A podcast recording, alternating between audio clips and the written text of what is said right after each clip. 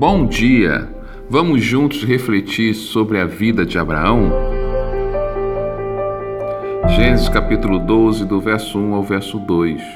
Ora, o Senhor disse a Abraão: Sai da tua terra, da tua parentela e da casa de teu pai, para a terra que eu te mostrarei.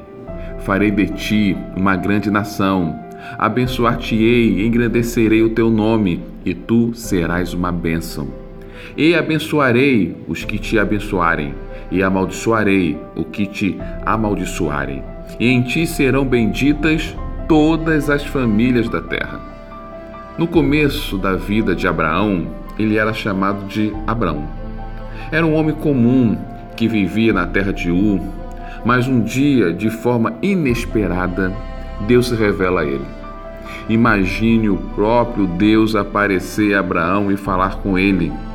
Isso pode parecer algo que acontece apenas na Bíblia, no Velho Testamento, mas ainda hoje Deus se revela às pessoas através de livramentos, milagres, pessoas, situações inesperadas, entre outras.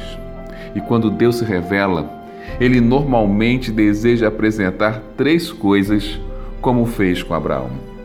São elas, primeiro, uma ordem Deus não chega fazendo uma apresentação formal. Deus não chegou a Abraão e disse algo do tipo: Eu sou o teu Deus, o Criador do universo. Na verdade, ele nem se apresenta. Deus simplesmente fala com Abraão, dando uma ordem: Sai da tua terra, da tua parentela, da casa de teu pai, para a terra que eu te mostrarei.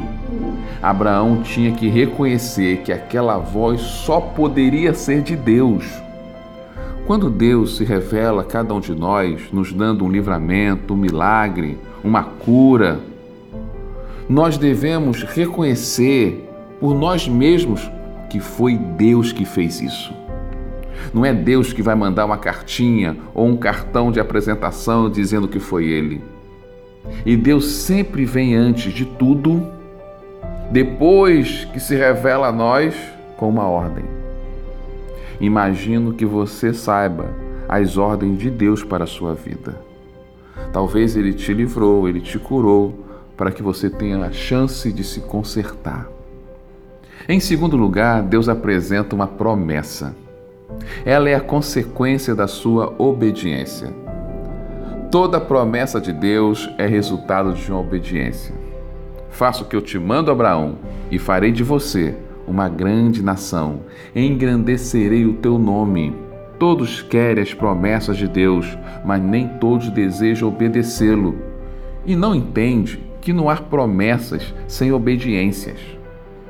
Em terceiro lugar, Deus nos dá uma bênção. A bênção é algo que vem dos céus que vai ajudar nossas vidas. É uma proteção divina. Deus diz isso para Abraão: Abençoarei os que te abençoarem, e amaldiçoarei os que te amaldiçoarem.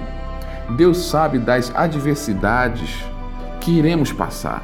E por isso ele libera uma bênção para nos proteger, para abençoar nossas vidas, para acalmar os nossos corações, para nos lembrarmos no meio do caminho que somos frutos da Sua promessa.